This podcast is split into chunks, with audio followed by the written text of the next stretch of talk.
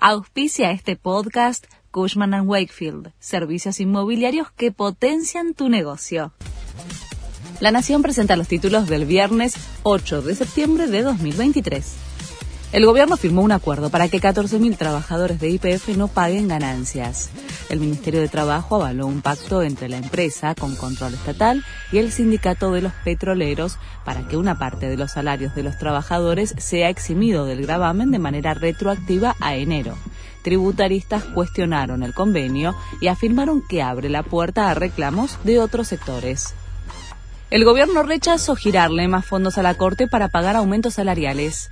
La Casa Rosada le dijo que use su excedente presupuestario para pagar la suba de sueldos y no le aumentó las partidas. El tribunal había pedido fondos para dar un aumento del 6,5% desde julio, pero la jefatura de gabinete respondió que si no le alcanza, el tribunal dispone de recursos. Comenzó la veda en Santa Fe. El domingo los santafesinos van a votar varios cargos provinciales como gobernador, intendente, diputados, senadores y concejales. Maximiliano Puyaro de Juntos por el Cambio, que arrasó en las PASO, y Marcelo Lewandowski por el oficialismo son los candidatos con más chances de suceder al gobernador Omar Perotti. Todo listo para la cumbre del G20 comenzaron a llegar a Nueva Delhi los líderes de los países que participarán este fin de semana del encuentro que reúne a las principales economías del mundo y las más emergentes, aunque se destaca la ausencia de los presidentes de Rusia y de China.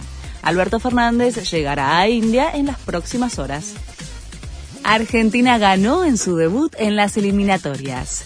Con un golazo de tiro libre de Messi, superó 1 a 0 a Ecuador en el Monumental.